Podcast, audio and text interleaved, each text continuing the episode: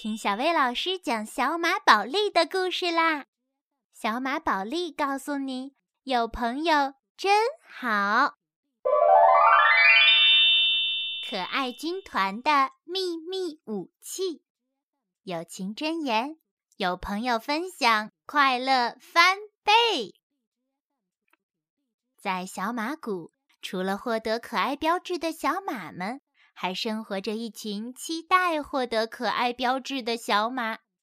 每天，他们聚在草坪上，努力地探索自己的能力，期待尽早获得可爱标志。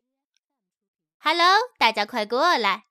刚刚获得可爱标志的提亚拉呼唤大家：“我答应大家，今天要献上一场精彩的表演。”提亚拉说：“我知道大家很激动。”可是我累了。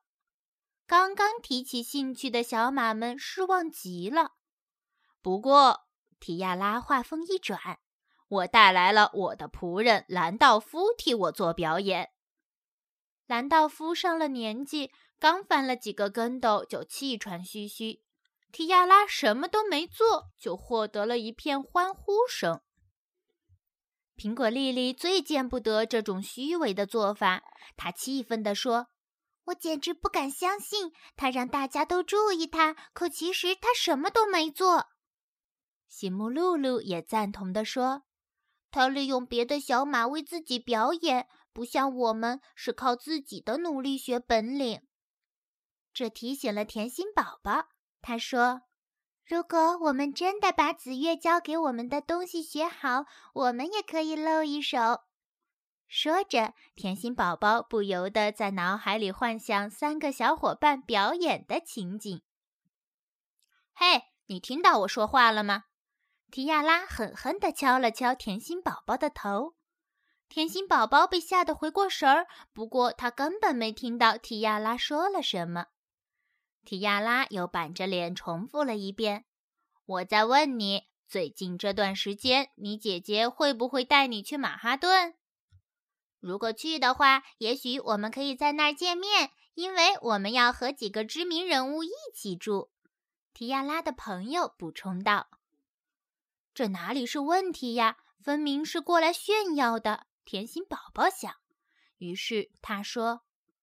其实我姐姐没说过要带我去马哈顿。一得到确切的答复，提亚拉和那匹小马立刻互相碰碰屁股，以炫耀自己的可爱标志。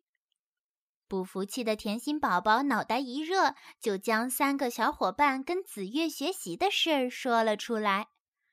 提亚拉不信，他追问甜心宝宝：“真的吗？”“其实就一星期一次。”苹果丽丽说。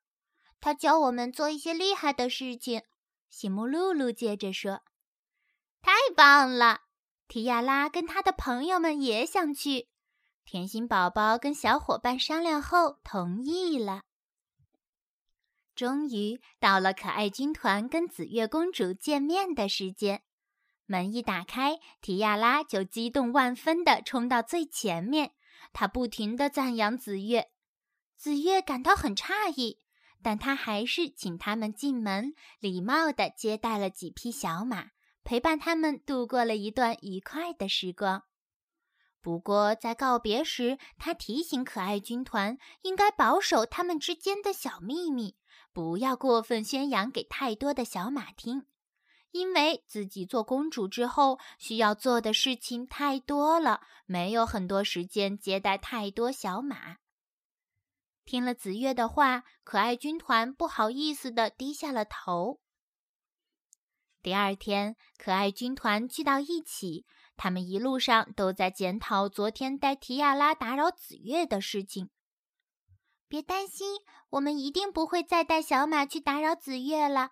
我们三个跟紫月学习就够了。甜心宝宝安慰朋友们。正说着，提亚拉与同学们朝他们走过来，他们竟然都想跟着紫月学习。经过提亚拉的宣扬，可爱军团成了这里的大明星。越来越多的小马想加入到他们的队伍中，他们大声喊着：“紫月时间，紫月时间！”甜心宝宝担心地问小伙伴：“你们说这些小马真的那么想见到紫月公主吗？小伙伴还没回答，队伍中的一匹小马就尖叫道：“我爱你们，可爱军团！”好了好了，提亚拉安抚躁动的小马：“不要急，想见公主哪有那么容易？”他提议由他来安排这一切。小马们听话的一个挨一个排好队，盼着见到紫月公主。这下可糟了，喜木露露抱怨道：“看不出来吗？我们现在可是真正的大明星。”甜心宝宝好像并不担心，他很享受被追捧的感觉。刚才我们还在讨论不应该带着两位同学过去，现在怎么办？苹果丽丽有些担心。放心，交给我。甜心宝宝已经有了主意，他打算请子月去吃饭，然后请三两个同学守在子月将会出现的地方等着看他。可甜心宝宝的如意算盘打错了，同学们都想见紫月公主，所以全班同学都来了。他来了，喜木露露提醒甜心宝宝：“好的。”你们要躲好，甜心宝宝严肃地吩咐道：“现在也只能这样了。”让可爱军团和其他小马诧异的是，当上公主的紫月吃饭一点儿也不斯文，她狼吞虎咽，桌子上撒满了面包屑。更令大家想不到的是，他还用汉堡擦干净嘴上的番茄酱，再把沾满番茄酱的汉堡一口吞下。一边吃，紫月还一边说个不停。当初你们来找我学本领时，我就想和小学生一起学习，一定能够让我重温当初的单纯的时光。对我们也是这样认为。甜心宝宝说：“所以我们邀请你来。”苹果丽丽接着说：“因为我们都很喜欢学习。”喜木露露最后说：“紫月，好久没见你来了。”真巧，碧琪也来用餐了。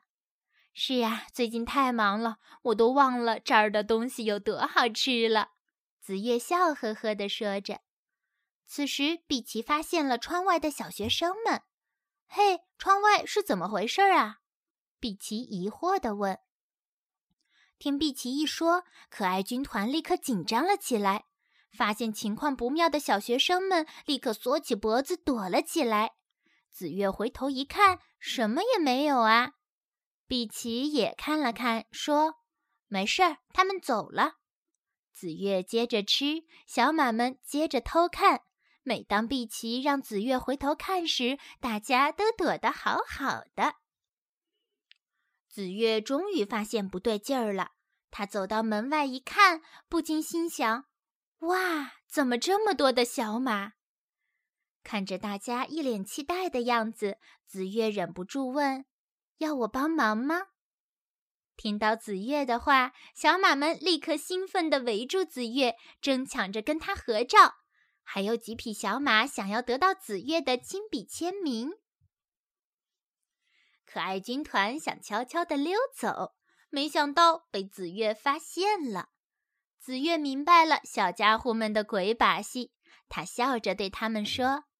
谢谢你们，今天我玩的很高兴。说完，紫月就飞走了。小马们对可爱军团刮目相看，有匹小马甚至向他们发出了邀请，希望可爱军团能参加新店的开业典礼。从这天开始，可爱军团真正享受到了明星般的待遇。他们走到哪里，都有一群小马粉丝跟着，向他们投来佩服的目光。有的小马为他们提供饮料或者漂亮的饰品，有的小马甚至心甘情愿为他们干体力活儿。可爱军团十分享受这种感觉。不过，很快这样的好日子就结束了。当提亚拉询问是否可以去找紫月时，可爱军团怕太多小马会打扰到紫月，就拒绝了。提亚拉很生气，曾经为可爱军团服务的小马们也很生气。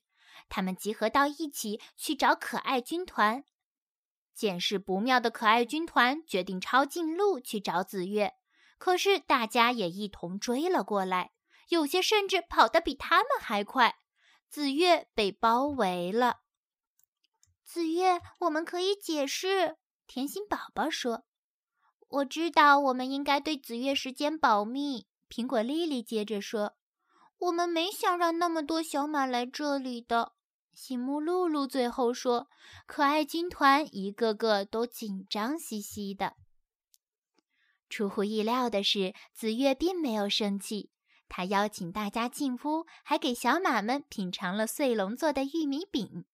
小马们都很感激紫月，可是紫月却说：“要感谢的话，应该谢谢可爱军团，是他们慷慨的和你们分享了这段时间。”可爱军团感到很荣幸，他们骄傲地回应道：“这没什么，我们觉得应该这么做。”紫月开始指导大家学习。他询问一匹小马：“你想学什么呢，小家伙？”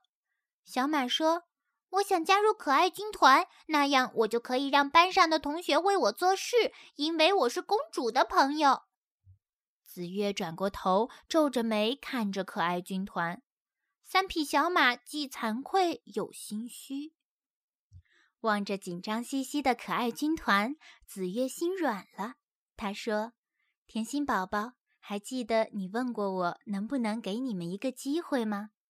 可爱军团仿佛看到了希望。子月继续说：“只要你们不再继续用跟我学习这件事儿去换取小伙伴们为你们服务，我非常乐意让大家继续来学习。”真是太好了！可爱军团很开心。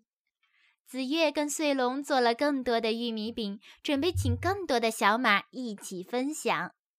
现在，可爱军团跟子月成为了更好的朋友。他们不仅用心学会了紫月教给他们的知识，而且还学会了谦虚、不炫耀以及跟小伙伴分享。一切都变得更加美好了。